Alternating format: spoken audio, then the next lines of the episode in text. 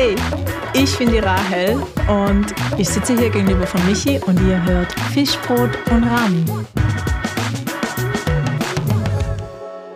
Also, also. Na, also zuerst einmal herzlich willkommen zu der neuesten Episode von Fischbrot und Rami. Und das Thema heute ist eigentlich super persönlich. Wir sprechen über darüber, wie wir zum Glauben gekommen sind, was uns berührt oder bewegt in unserem Glaubensalltag und auch was uns der Glaube persönlich einfach gibt. Also gar nicht so sachlich wie letzte Woche oder das letzte Mal, sondern es geht halt heute wirklich darum, hm, warum wir glauben und ja, wie es dazu gekommen ist, würde ich sagen. Das würde ich auch sagen. Also, fangen wir doch gleich mal an. Ja, Rahel. Rahel. äh, wie bist du denn zum Glauben gekommen? Boah, also bei mir ist es so, dass ich ähm, die Pfarrerstochter bin.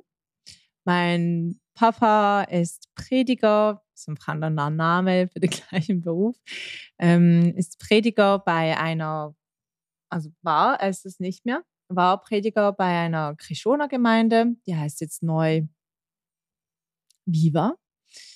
Und ähm, es war eigentlich super spannend. Also das hat eigentlich gar nicht mit meinem Glaubensleben so zu tun in erster Linie. Wir sind ganz normal als ganze Familie ähm, am Sonntagmorgen zur Kirche gegangen.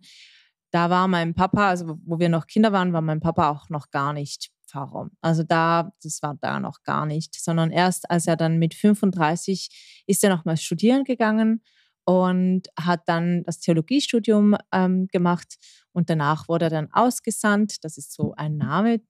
Also man geht dann hinaus in die Welt und wird Prediger, also hat dann eine Gemeinde übernommen.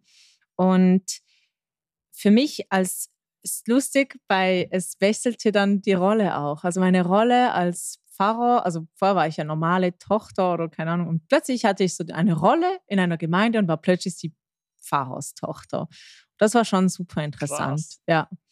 Nichtsdestotrotz, also ich war eigentlich dann immer schon gläubig. Also ich bin als Kind ähm, in die Sonntagsschule und habe das auch wirklich so mitgenommen und ähm, genau, bin damit aufgewachsen. Habe das auch gar nicht so groß hinterfragt, bis ich dann etwa so, also ich wurde dann konformiert.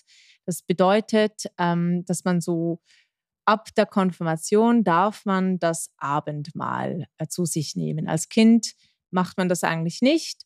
Und dann erst, wenn man älter ist, also wenn man mit 16, darf man dann das Abendmahl zu sich nehmen. Und ähm, genau, und die Konfirmation ist so wie der Abschluss der Sonntagsschule und so weiter und so fort. Und danach ist man ein Gemeindemitglied und es geht genau so, so eigentlich, oder? Das ist schon richtig. Du, ehrlich gesagt, ich habe keine Ahnung. Ach, du hast keine Ahnung. Ich habe keine Ahnung. Ich bin auch also, nicht christlich das, aufgewachsen. Ja, du bist gar nicht christlich aufgewachsen. Ach, du gingst auch nicht in die Sonntagsschule, gell? Nein. Ja, okay. Okay. Ich weiß nicht, wie das abläuft. Also so etwa lief das ab und wie genau, weiß ich jetzt das auch nicht mehr genau. Also ich nehme mich da vielleicht nicht ganz genau beim Wort. Auf jeden Fall mit 16 ähm, wurde ich dann konfirmiert und für uns hieß es eigentlich dann in der Familie, schau bis zur Konfirmation wäre, also so, kommst du in die Kirche, also war keine Pflicht, es war nicht so ein Muss, aber trotzdem war es meinen Eltern wichtig und ähm, danach wurde es uns eigentlich freigestellt, ob wir weiterhin in die Kirche gehen wollen oder nicht. Und ich ging dann tatsächlich auch noch eine ganze Weile lang in die Kirche und dann plötzlich ähm, habe ich angefangen, das alles zu hinterfragen. Das ist auch ein klassisches Alter, 16, 17, wo man irgendwie auch ein bisschen rebelliert und so weiter und so fort. Und das habe ich aber auch gemacht ähm, zum Glauben hin und habe hab mich nochmals irgendwie das Ganze überdacht. Also dachte mir nochmals, hey, ist das wirklich das, was ich will? Ähm, macht mich das glücklich, ja oder nein? Und habe dann ganz lange gefunden, ja, es macht mich nicht glücklich. Ich brauche das nicht. Ähm, ich bin auch so happy und so weiter und so fort.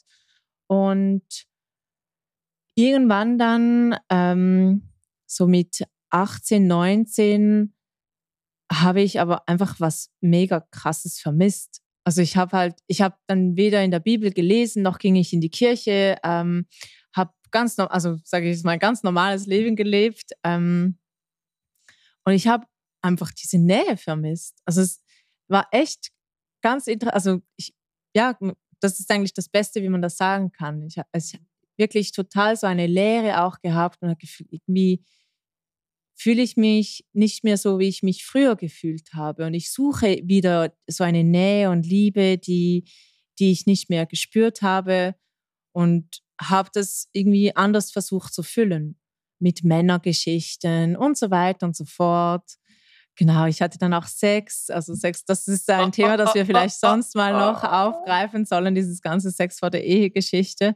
Ähm, ja, also da war ich einfach unterwegs und äh, aber es hat mich nicht wirklich erfüllt. Das ist das, was mir gefehlt hat. Ich, ich habe einfach Gott vermisst. Und dann habe ich dann gefunden, ich muss zurück. Ich, das, ich war vorher glücklicher mit Gott und habe mich dann man kann sich ja eigentlich fast nicht noch zwei, also man kann sich nicht nochmals bekehren, wenn man einmal im Buch des Lebens eingetragen ist, das kannst du erklären, ähm, dann ist man eingetragen, aber trotzdem brauchte ich so für mich nochmals ähm, so diesen Moment, wo ich nochmals Ja sage zu Gott.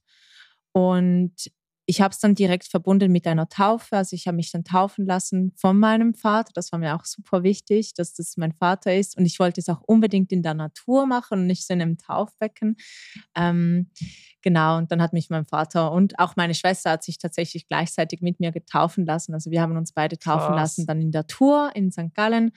Ähm, und das war, also im Tockenburg, im Kanton St. Gallen. Das war sehr, sehr schön und da war es für mich der Moment, wo ich nochmal so Ja gesagt habe zu Gott. Ähm, und für mich ist super wichtig, dass ich eine erwachsene Frau war zu diesem Zeitpunkt, dass ich bewusst Ja gesagt habe und das nicht für mich so, natürlich wurde ich damit, natürlich bin ich damit aufgewachsen mit dem Glauben und hat mich sicher auch geprägt, aber für mich war es super wichtig, dass ich nochmals als erwachsene Person Ja dazu gesagt habe und gesagt habe, doch, das ist jetzt so, möchte ich leben und es ist ein Teil von mir. Seitdem trage ich auch einen Silberring an meiner rechten Hand. Genau, weil das der erste Bund ist in meinem Leben, den ich geschlossen habe, den mit Gott. Ja. Das ist ja eine richtig krasse Geschichte. Ja, ein Siegelring, ja, voll krass. Ich kenne, glaube ich, sonst niemand oder nicht bewusst der äh, so ein Siegelring oder ein Ring halt ja. als Symbol trägt, ja. außer für Ehe. Genau, ja. Also ich habe den von meinen Eltern geschenkt zur Taufe, also zur Taufe geschenkt bekommen. Und ja, also ich trage zwei Ringe. Ein, also ich habe auch nur zwei Bündnisse geschlossen ähm, in meinem Leben bisher. Und einer ist ähm, mit Gott und einer ist mit Joel, meinem Mann. Und diese zwei Ringe trage ich. Genau. Einer ist ein Silberring und der andere ist ein Goldring. Genau. Ja. Also, wenn habe ich das richtig verstanden? Also, du hast eigentlich dein Leben schon mal Gott gegeben vorher, ja. aber du hast es dann mit 18, 19 irgendwann ja, genau. noch einmal gemacht. Ja. Und sozusagen als erwachsene ja, genau. Äh, Frau. Und das gilt für dich jetzt so als Datum oder als, keine Ahnung. Als, ja, das ist so für mich so der Moment, wo ich wie zurückgegangen bin eigentlich. Also ich, ich mag mich zum Beispiel auch gar nicht mehr so ganz klar erinnern.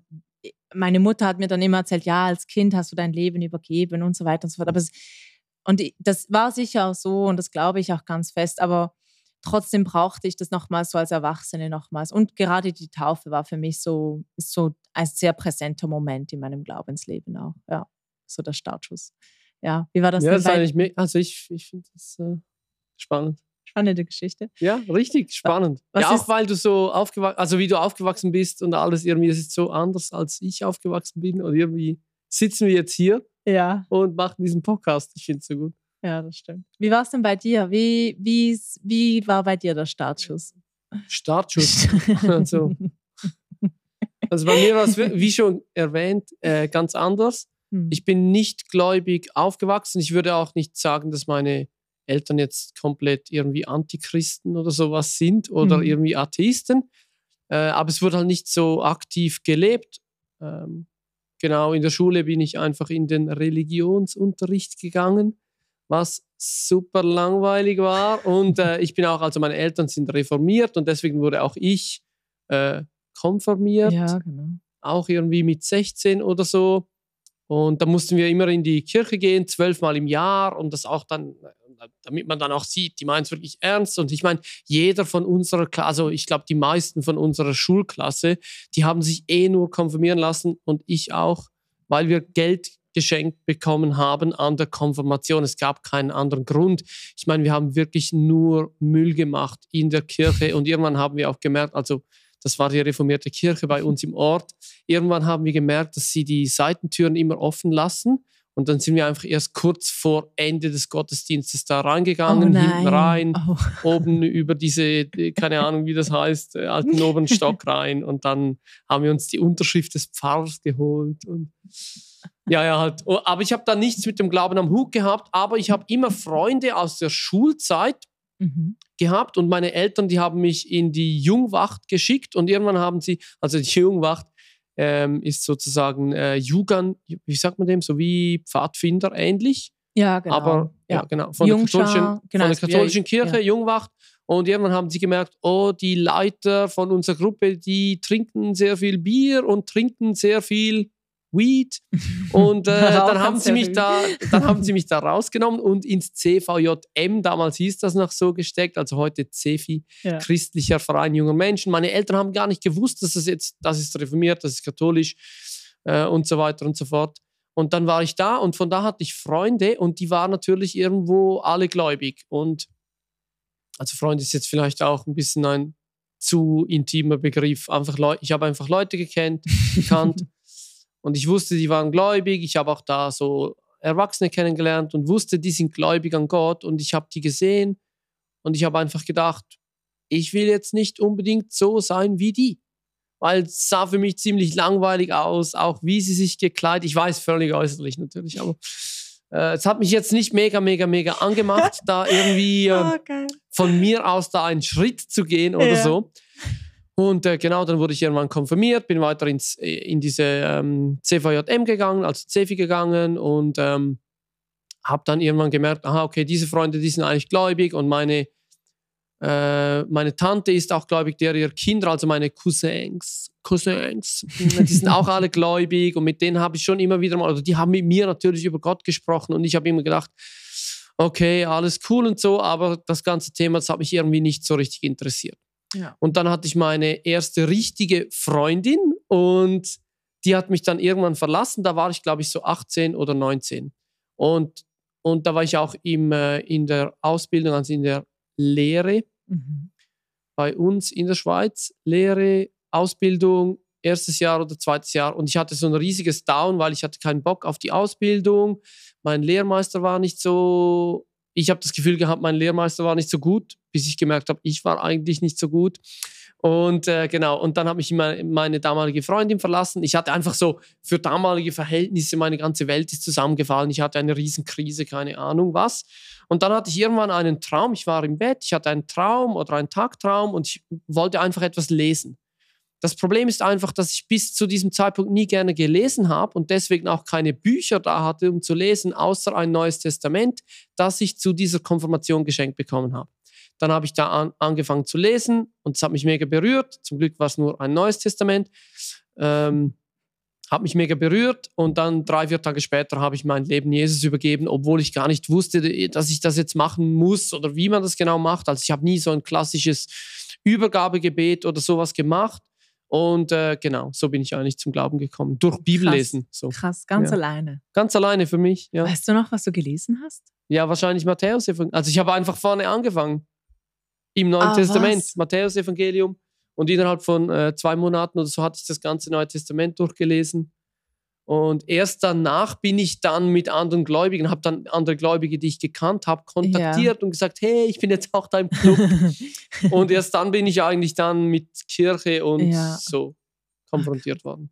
Ja. Genau. Aber bekehrt habe ich mich eigentlich selber beim Bibellesen. Aber im Nachhinein ja. habe ich natürlich dann erfahren, dass ganz viele Menschen für mich gebetet haben, dass ich mein Leben Gott übergebe. Und das denke ich so, das habe ich ja nicht gewusst damals. Ja. Aber im Nachhinein denke ich, da hat schon viele, viele Steine haben dann das Ganze angestoßen ins, und ins Rollen gebracht. Ins Rollen gebracht, ja. Wow, auch mega spannend.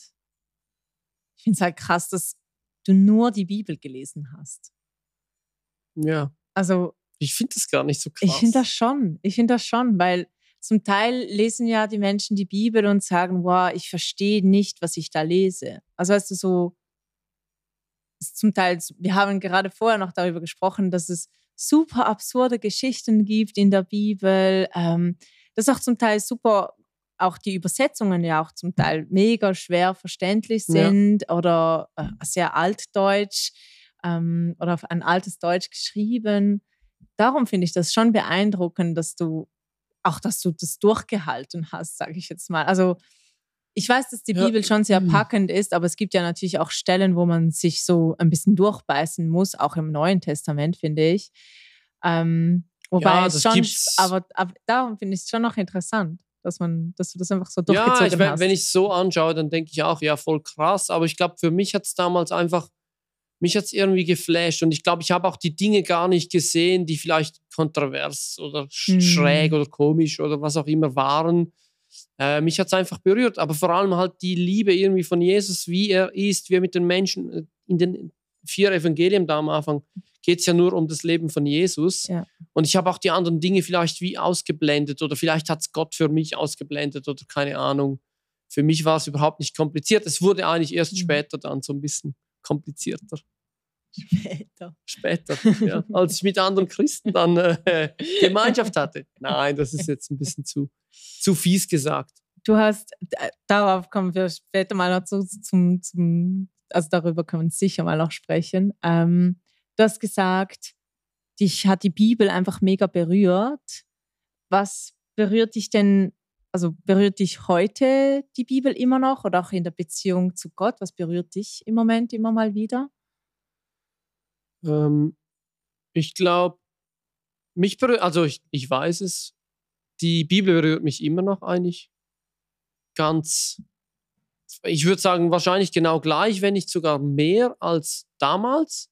Es sind einfach vielleicht andere Passagen, andere Stellen. Zu, zu mir, ich glaube, man für jeden Christ, wenn du willst, dass Gott zu dir spricht, spricht, so wirklich, du weißt, jetzt ist es Gott, die einfachste Möglichkeit dafür ist einfach Bibel lesen weil sein Wort darin aufgeschrieben ist. Also das finde ich eh immer noch so Tipp Nummer eins für jeden, der sagt, ich kann Gott nicht hören oder ich möchte mehr, dass Gott zu mir spricht. Lies einfach mehr die Bibel.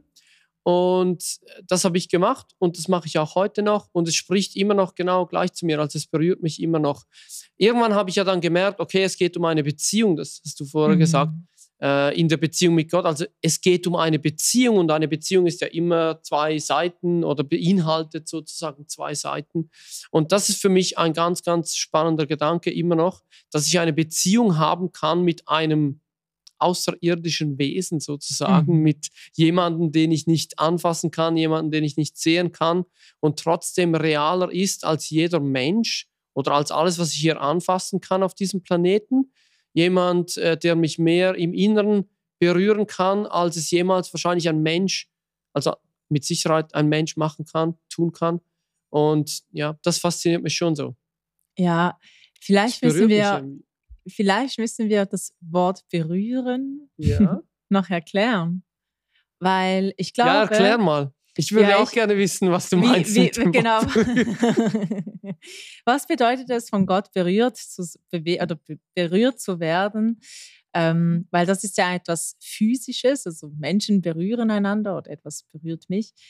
Ähm, was ich damit verbinde oder vielleicht auch die gleiche Frage an mich selber gestellt, ja, Gott berührt mich immer noch und das bedeutet für mich direkt, dass ich die Bibel lese und anfange zu weinen zum Beispiel oder dass ich ein Lied höre und es bewegt mich. Ich empfinde Liebe, ich empfinde Geborgenheit und Sicherheit genauso oder wenn nicht auch noch stärker, wie wenn meine Mutter mich umarmt, mein Vater mich umarmt, ähm, mein Mann mich küsst. Also es ist super, super intim, super nah auch. Und das, das ist das, was wir mit, ähm, oder was ich damit meine, wenn Gott, wenn ich sage, Gott berührt mich. Also ich fühle es, ähm, vielleicht nicht körperlich. Also ich hatte noch nie die Erfahrungen gehabt. Also es gibt ja Christen, die davon erzählen, dass sie Gott wirklich gehört haben, also einen Ton ein Wort gehört hat, also dass man auch hört im Raum. Ja, Audio, Audio, so mäßig. Solche Dinge hatte ich noch nie. Also ich hatte noch nie ein Erlebnis, wo, wo ich das Gefühl habe, Gott steht ähm, neben mir oder ähm, ich habe jetzt auch noch nie einen Engel gesehen zum Beispiel oder ich habe ähm, ja, keine Ahnung. Also ich, solche Dinge habe ich noch nie erlebt und, und ich weiß, dass es gibt, und ich, aber ich, ich brauche das eigentlich auch gar nicht. Es gibt aber auch Menschen, die das unbedingt wollen und suchen und brauchen. Und die, also so zeigt sich dann Gott diesen Menschen auch. Für mich reicht es eigentlich total aus, einfach so in diesen Moment reinzugehen mit Gott mhm. und in, ja, zu wissen, er ist da, er ist in mir ist auch so ein Wort, das super schwer ist. So. Es ist super schwer, glaube ich, das greifbar zu machen, ähm, was es bedeutet, in einer Beziehung zu sein mit Gott. Aber du hast es eigentlich super gut erklärt. Es ist wirklich so, dass man ihn nie sieht, logischerweise. Also man kann, aber er ist nie da. Ähm, und trotzdem ist er bei mir, in mir drin, ganz, ganz nah. Das ist ganz, ganz paradox. Das ist nicht sichtbar, und trotzdem ist er da. So muss man das vielleicht sagen. Ja, ich glaube, es ist, man kann es gar nicht. Also man kann es schon versuchen zu beschreiben. Ja.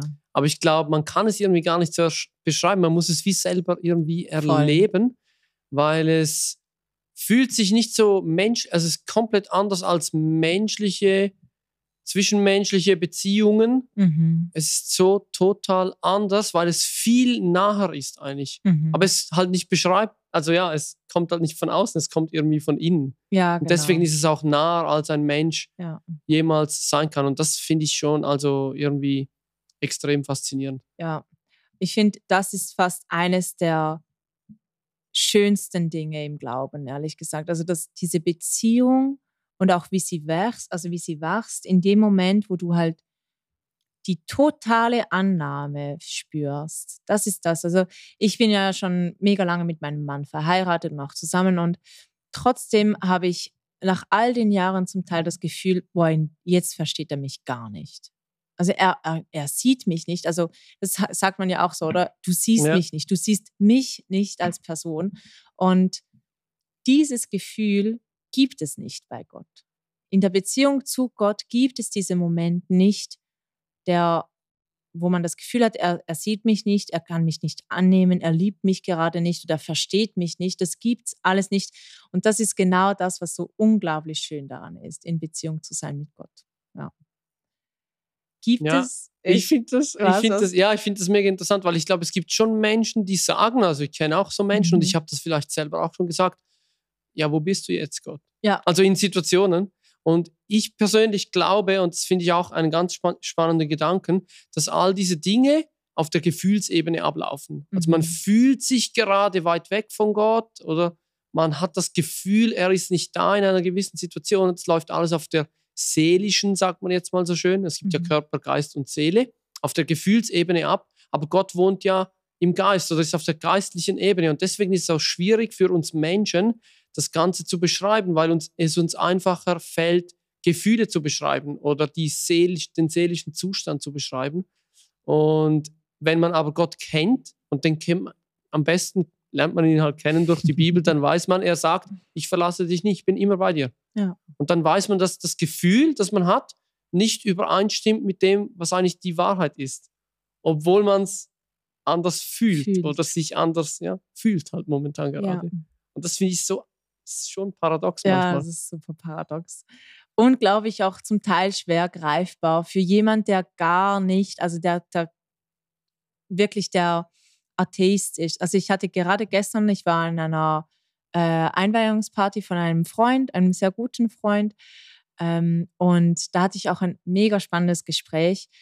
Und da wurde mir auch die Frage gestellt, also beziehungsweise es war mehr, eine, mehr so ein Satz, so ein Statement, ja, aber das können ja gar nicht alle, da braucht es ja trotzdem noch ein anderes Bewusstsein, ähm, um an Gott zu glauben. Und das war das erste Mal, dass jemand so diese Frage mir gestellt hat, ob das, ob Glauben an Gott überhaupt gemacht ist für alle Menschen. Und ich musste da wirklich sagen, hey doch, natürlich, aber ich glaube, man wächst auch so in dieses Bewusstsein hinein. Also gerade das, was du gesagt hast, die, der Unterschied zwischen Körper, Geist und Seele. Ähm, äh, mit diesen Wörtern schlägt man eigentlich ja gar nicht um sich im Alltag. Da gibt's, mhm, und, mhm. und ist einfach Wissen, dass man, ja, wo man dann hereinkommt, wo man sich damit auseinandersetzt. Und logisch weiß man das am Anfang nicht, aber dazu hat man ja genau eine Gemeinde oder eine Kirche, eine Small Group oder einen Podcast. eine Podcast-Community. eine Podcast-Community, wo man sich austauschen kann oder Shownotes, wo man nachlesen kann.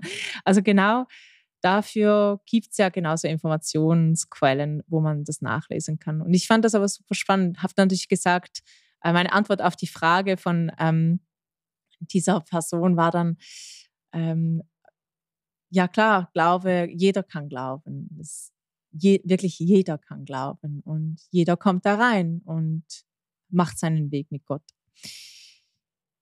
Du hast zwar angesprochen, ganz, ganz kurz, ob es Momente oder Menschen ähm, haben das Gefühl, Gott ist weg oder ist nicht da, nicht nah.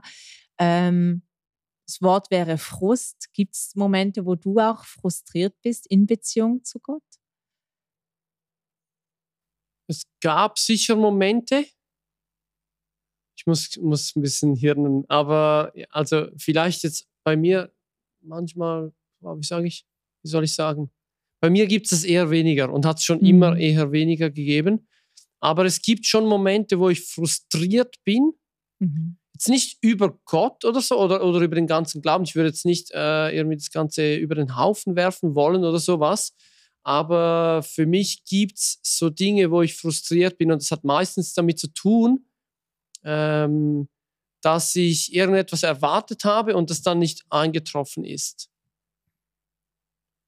Und wenn das passiert ist, dann, hab, dann ist für mich schon so Frust entstanden. Also ich, ich glaube auch, wenn wir das Thema Frust könnten wir sonst mal behandeln vielleicht, aber ich ja. glaube, es gibt auch positiven Frust und es gibt negativen Frust. Ich finde Frust nicht immer schlecht es ist nicht immer etwas Schlechtes. Vielleicht will einem jemand manchmal auch Gott auf etwas aufmerksam machen und dann wird man frustriert mit aktuellen Situationen, weil Gott möchte.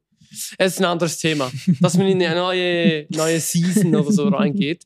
Aber ja, ich war auch schon frustriert, um die Frage ganz einfach zu ja. beantworten. Vor allem dann, wenn ich für Menschen gebetet habe, zum Beispiel für Heilung und die Heilung ist dann nicht passiert oder nicht so schnell passiert oder irgendwelche Dinge sind nicht passiert, so wie ich sag jetzt mal, die Bibel lese und, und dann bete ich auch das, was in der Bibel steht und dann passiert es nicht, dann denke ich mir, ja, bin ich jetzt schuld? Ja. Nein, für mich ist dann immer Gott. Also ja, natürlich, ich kann natürlich gut die Schuld auf jemand anders schieben, aber das, hat, das gab dann schon so Frustmomente, aber ich lade ja den Frust auch immer bei Gott dann ab. Also das ist ja für mich der ganze Beziehungsteil bei Gott. Und ich glaube, das ist, das war für mich nie schwierig, weil ich auch nicht gläubig auf, oder ja, ich bin nicht aufgewachsen in einer gläubigen Familie, gläubigen, gläubig, gläubigen Familie. Ich, ich kannte das vorher nicht. Für mich war es nie ein Problem, mit Gott so zu sprechen, wie mir der Schnabel gewachsen ist. Ja. Und ich habe auch, wenn ich ausgerastet bin, dann bin ich halt ausgerastet gegenüber Gott. Und wenn ich Frust hatte, dann hatte ich halt Frust gegenüber Gott und habe ihm das auch gesagt, dass mich das jetzt extrem frustriert. Darf man das? Ja, also darf ich denke, ich weiß nicht, ob man das darf. Als guter Christ natürlich nicht. Mir hat es geholfen, dass ich da nie irgendwie Hemmungen hatte, ähm, weil ich immer wusste, ich kann kommen, egal wie ich bin, was jetzt gerade. Ja, und ich finde es auch gut, wenn man frustriert ist, zu Gott zu gehen und ihm auch zu sagen, hey, ich bin extrem frustriert. Ich bin von dir frustriert. Und ich glaube, nur schon das, es gibt doch Menschen, die erleben etwas extrem, äh, sag jetzt mal, etwas, etwas extrem Verletzendes und dann müssen sie extrem weinen zum Beispiel. Mhm. Und ich glaube, das ist etwas Gutes, dass du es rauslässt. Und genauso ist es für mich bei Frust. Ja. Wie ist es bei dir? Bei Warst du schon oft frustriert von Gott, mit Gott, bei Gott? Nicht oft, ehrlich gesagt. Ach, Ach Mann, ständig. Nein. Nein, also wirklich eigentlich kaum. Ähm, ich glaube, es ähnliche Momente, wie du gerade schon gesagt hast. Also Momente, wo man in Fürbitte war für jemanden oder etwas. Was ist das? Also ein konkretes Beispiel, für das mich immer, ah, Fürbitte, dass man für jemanden etwas erbittet. ein schönes Wort. Danke für die Erklärung. ähm, ein Frust, den ich immer habe, oder den ich immer habe, den ich seit Jahren mittrage, ist, ähm, dass ich eine Brille trage und, ich, und, die, und meine Werte immer schlechter werden. Oh, das frustriert mich auch. Und das frustriert mich enorm. Wobei, ich schon mehrmals dafür gebetet habe, dass ich auch eine dieser Blinden sein darf, die ihn wieder sehen. Weil das ist etwas, das Gott, also Jesus, ständig gemacht hat oder hat er Blinde geheilt. Und ich glaube, wäre ich zu biblischen Zeiten, hätte ich zu biblischen Zeiten gelebt, langsam aber sicher tendiere ich wirklich zur Blindheit. Also ich sehe nicht mehr weit.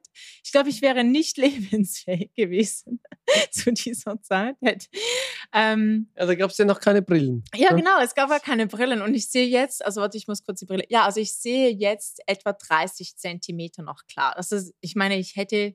Das ist jetzt nicht viel. Also das du siehst mich nicht, eigentlich also nicht. Also ich sehe dich nicht mehr scharf und, und also das ist halt, ich weiß halt nicht, ab wann man zu biblischen Zeiten als blind, also ob man wirklich gar nichts sehen muss, aber aber es wurde natürlich also es verifiziert. Ist jetzt schon, genau, ist jetzt schon recht knapp bei mir. So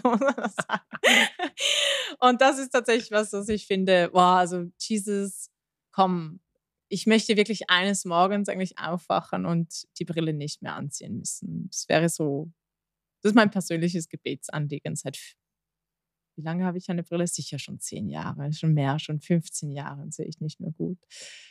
Ja.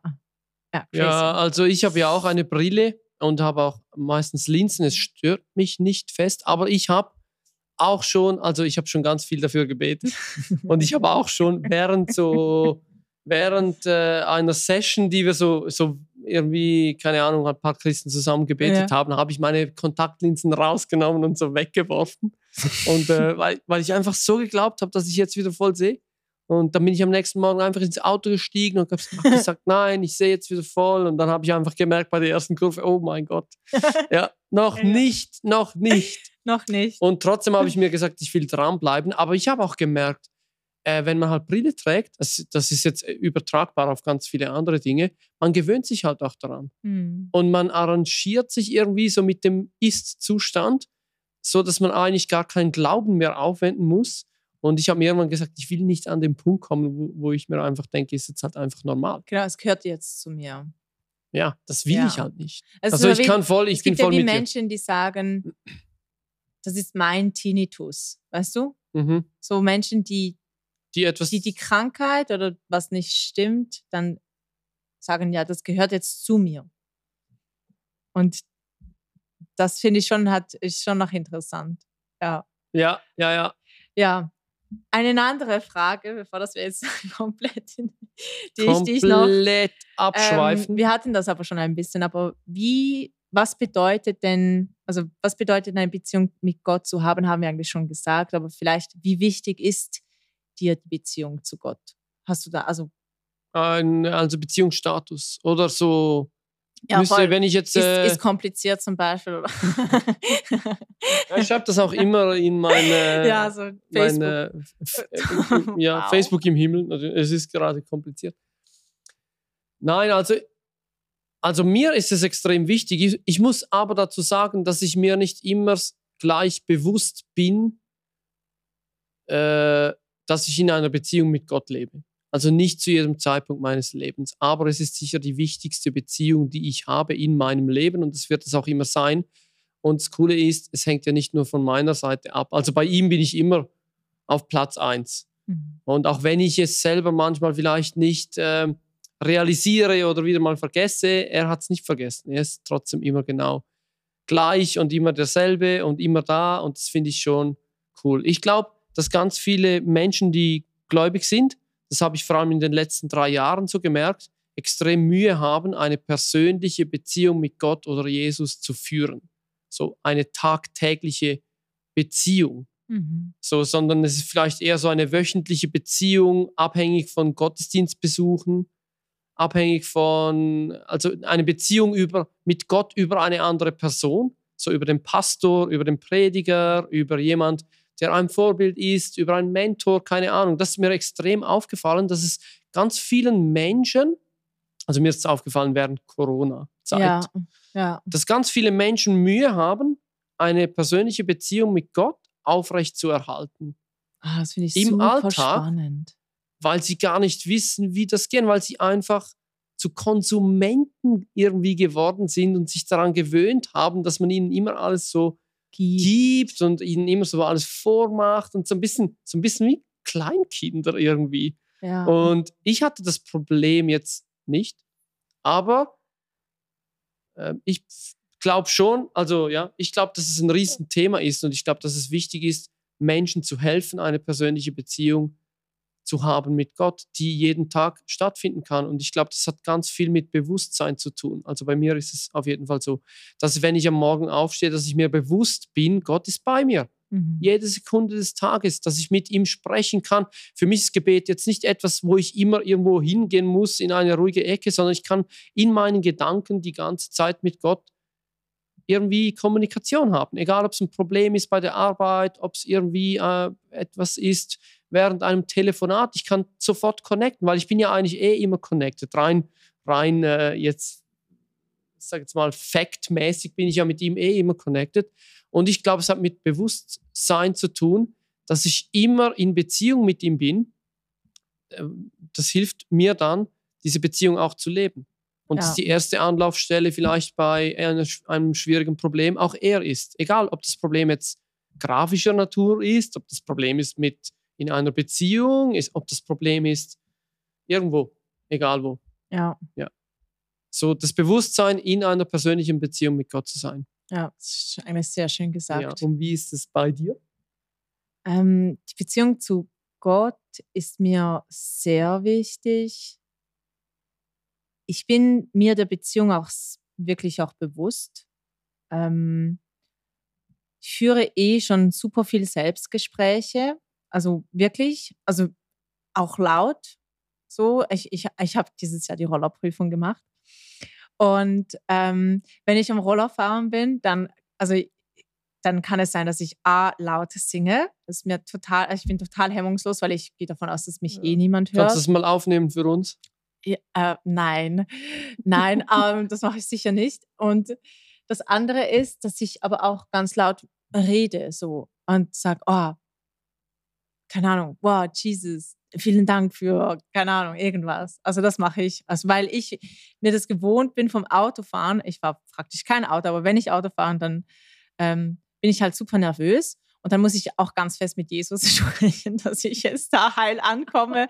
Und, ähm, und beim Rollerfahren ist es jetzt halt das Gleiche so. Und es, das heißt, ich bin schon sehr fest im Austausch mit Gott, auch gerade wenn es super busy ist beim Arbeiten oder, oder, oder.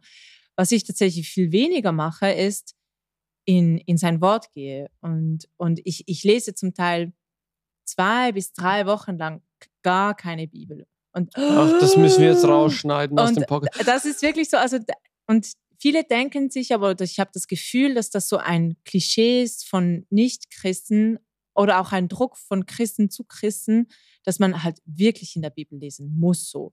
Und das, das stimmt, also man sollte schon sich mit dem Wort auseinandersetzen, gerade wenn man das Gefühl hat, man ist, das hast du ja auch schon gesagt mal, ähm, man, man spürt Jesus nicht oder man spürt Gott nicht, dann ist das der erste Schritt. Dann öffne die Bibel oder geh ins Gebet und öffne die Bibel gleichzeitig und lies sein Wort. Aber ähm, ich brauche nicht immer die Bibel, so um eine Be Beziehung zu Gott haben. Vielleicht ist es auch so Next Level oder so. Du hast schon nächsten Level angekommen, aber, oder? aber, aber ähm, ich glaube, ich kenne Gott und ich muss nicht immer in sein Wort gehen, um zu wissen, was Gott über mich sagt oder über mich denkt oder was mein Status ist bei ihm, ähm, sondern ich, ich trage das in meinem Herz mit und ich weiß das schon. Ähm, genau. Aber nichtsdestotrotz ist es trotzdem schon so, also ich würde das ähm, ohne Bibel oder ohne das Wort zu hören, glaube ich, ist es schwer, an Gott zu glauben. Ja, definitiv. Also das Ja. glaube ich auch. Und ich glaube auch diese Wahrheiten, die du ja dann irgendwie verinnerlichst, die sind ja Ja. dann immer da, die kommen dir dann in den Sinn. Ja, genau. Also du, du holst das ja nicht von irgendwo, sondern du weißt eigentlich deinen Status und deine, dein Beziehungsstatus mit Gott genau. anhand von dem, was eigentlich Gott sagt in der Bibel. Ja, genau. Und du genau. hast es halt in dir, du trägst es wie in dir mit. Und wichtig ist halt auch zu wissen oder zu, ähm, dass diese Wahrheiten, die du gerade angesprochen hast, dass man die schon immer mal wieder überprüfen sollte. Ist das auch wirklich wahr? Oder habe ich das mal gehört in einer Predigt? Ist, und das nochmals zu reflektieren. Ich glaube, das ist schon sehr wichtig. Nicht, dass viele Predigten was Falsches gesagt wird, aber manchmal hat man so ein Sender-Empfänger-Problem. Ja, das äh, kennen wir ja gut. Und, und daher ist es schon wichtig, dass man nochmals ins Wort geht und das nochmals überprüft und ähm, nachliest, ob das wirklich auch so, ob, ob das auch wirklich stimmt. Oder ob ich das gerade falsch verstanden habe oder falsch interpretiert habe in dem Moment mhm, und, mhm. ähm, und nochmals so die Wahrheiten überprüfen. Das gilt auch für das, was wir alles hier sagen übrigens. Ja, ja, unbedingt. Also unbedingt. immer schön überprüfen. So, ja, immer schön überprüfen. Immer schön überprüfen. Und ähm, gerne auch äh, melden, falls was nicht stimmen sollte. Oder ihr eine andere Perspektive auf das habt, wo wir gerade besprochen haben. Ja, unbedingt. Also, ja. das fände ich auch super spannend. Ich glaube, wir können da noch ewig weiter sprechen. Mhm. Mich würde auch mega interessieren, wie sieht denn so ein Alltag aus? Ja, das Aber stimmt machen wir das ein anderes Mal. Ich glaube, wir sind schon fast am Ende der Episode ja. angelangt. Jetzt kommen wir zum besten Teil. Also, ah, schieß los. Die Fragen. Los. Ähm, soll ich zuerst? Ja. Also ich habe natürlich eine super Frage für dich und äh, vielleicht ein bisschen nerdy. Ich weiß nicht, vielleicht machen das auch mehr Männer als Frauen, aber was ist dein aktuelles Lieblingsprodukt? Boah. Also irgendein so Tool oder ein Produkt oder keine Ahnung, was du halt viel benutzt, super findest. Ach, das, wird, das, das ist eigentlich so wie eine Werbesendung jetzt. Ja, ja voll. Sponsored by. wow, was für eine schwierige Frage. Ich weiß es gar nicht. Mein aktuelles Lieblingsprodukt. Puh. Also ich glaube, was immer geht, was ich super gerne mag, ist Reisbier. Aber so ein richtiges, also richtiges. Klar, Reisbier. Weil Sommer ist. Falls irgendein Reisbierhersteller uns das, sponsoren möchte, das ist deine Chance. Nicht das vom Coop. Nicht das, ein richtiges von, also wie, also ja, äh, du findest, ja du findest in bei. der Show Notes, ja, in den genau. Show Notes ja. findest du natürlich das Lieblingsreisbier von Ja, daher. genau. Das ist, das ist aktuell, das, also das kann ich immer trinken. Super gut. Wirklich super gut. Ah, ich habe so an, an, ein, an ein Gadget, so irgendwie te ein technisches ja, Gerät weiß, aber, oder so gedacht und du sagst schon, Bier. Nein, passt schon. Ich bin nicht so ein Gadget-Mensch. Super, ja, ja. Ja, wow. ja, also meine Frage an dich. Ja, ich muss kurz. Ich muss kurz. Ah, ah, ah, ah.